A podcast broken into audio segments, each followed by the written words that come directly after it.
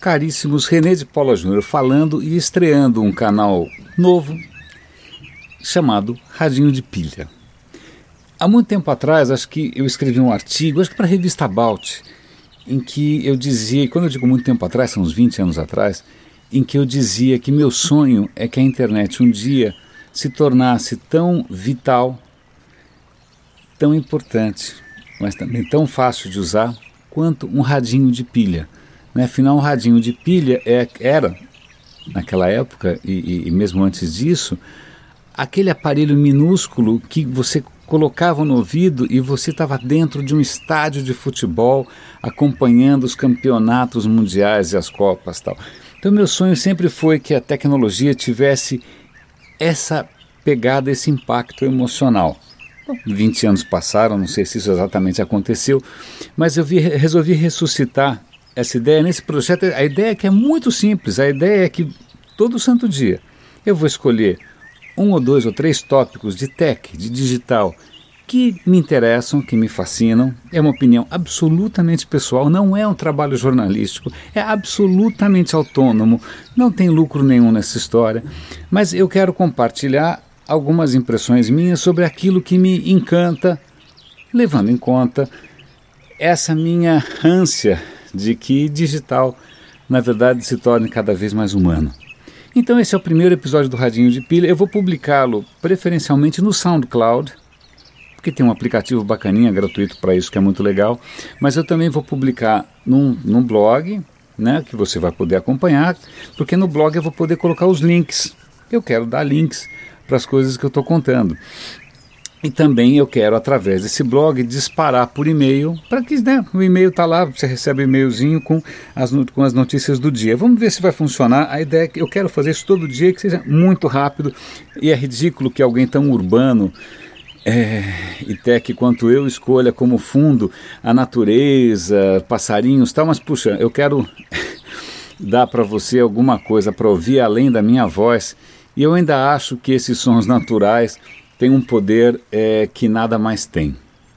Então, só para episódio inaugural, acho que se tem alguma coisa é, que não é nem tech, é ciência mesmo, para empolgar, é essa questão das ondas gravitacionais do Einstein. Tá? É, 100 anos depois, a, a, os testes, testes sofisticadíssimos indicam que o Einstein estava certo. Né? E eu quero dar link aqui para uma, uma, uma, matéria que tá, acho que no próprio Instituto Einstein eles têm uma, uma, uma, página oficial em que eles desmentem vários dos mitos sobre o Einstein. Ah, Einstein era canhoto, Einstein era isso, Einstein ia mal na escola tal. Então eu quero dar link para isso para a gente desmistificar o personagem. É um personagem fascinante, claro, sobretudo porque ele também errou. Ele errou. Ele errou, insistiu em alguns erros, resistiu heroicamente a algumas, a algumas tendências da, da, da, ciência, que eram a física quântica. Então ele é um personagem fascinante. Então, para a gente entender um pouco mais das contradições do próprio Einstein, eu vou dar link aqui para a gente entender melhor quem foi esse homem que, na boa, o cara de orelhada da própria cabeça conseguiu conceber uma das teorias científicas é, que tem sido mais comprovadas e mais precisas e mais certeiras nos últimos 100 anos. Sem elas a gente não teria satélites, não teria uma pancada de coisa, não teria GPS, não teria, sei lá, o que a gente não teria se não fosse pelo Einstein, tá bom? Então essa é só para a gente fazer uma homenagem aqui aos 100 anos dessa intuição do Einstein. E aí, é, para coisas um pouco mais, aí sim de tech, o Pedro Dória estreou agora uma, uma coluna no Estadão. Eu gosto muito do trabalho do Pedro, é um personagem também que eu acho é, digníssimo, um personagem extremamente interessante. E eu fiz com ele uma entrevista, eu vou dar link também num, num, projeto meu chamado Guia dos Perplexos, em que ele conta a própria história. Mas o artigo dele é sobre o Twitter. No Twitter, o Twitter que está numa fase muito complicada, porque ele mais ou menos atingiu quanto ele poderia atingir, ele não está mais crescendo. Para os acionistas né, que são vorazes, né, acionista quer crescimento contínuo, isso é um problema, então as ações caem.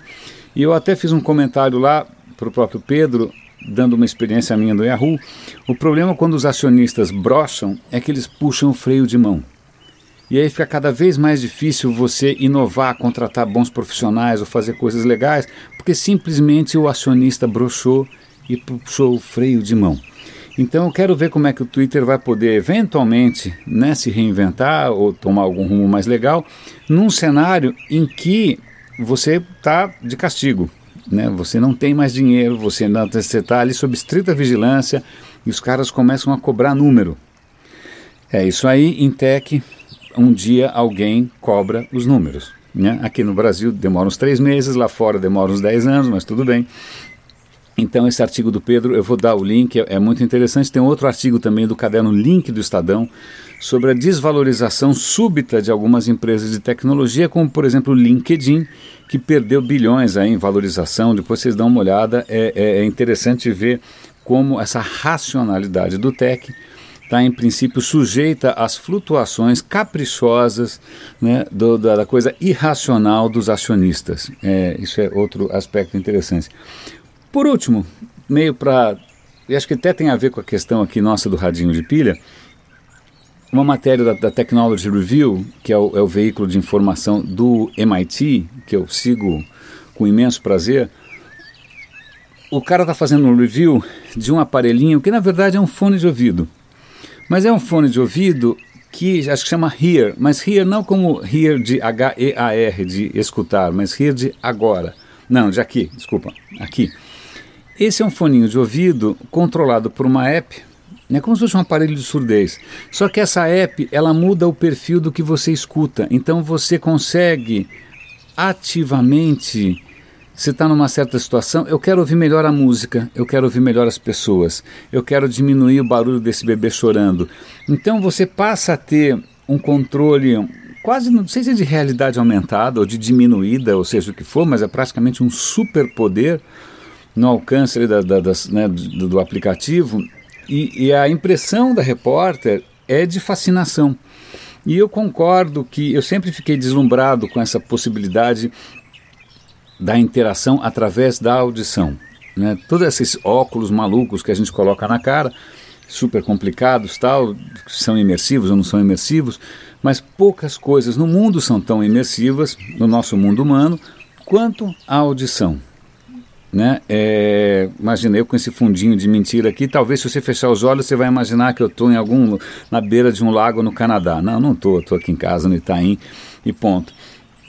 Então eu vou dar link, é muito interessante, eu acho isso um caminho extremamente interessante de amplificação dos sentidos. Eu lembro de ter lido há muito tempo atrás, na escola, eu era garoto, um livro do Essa de Queiroz, em que um dos personagens está fascinado com a expansão dos sentidos. Né? Fala, puxa, eu tenho um binóculo, eu consigo ver lá longe. E agora você consegue ter domínio sobre como, e você, como você escuta.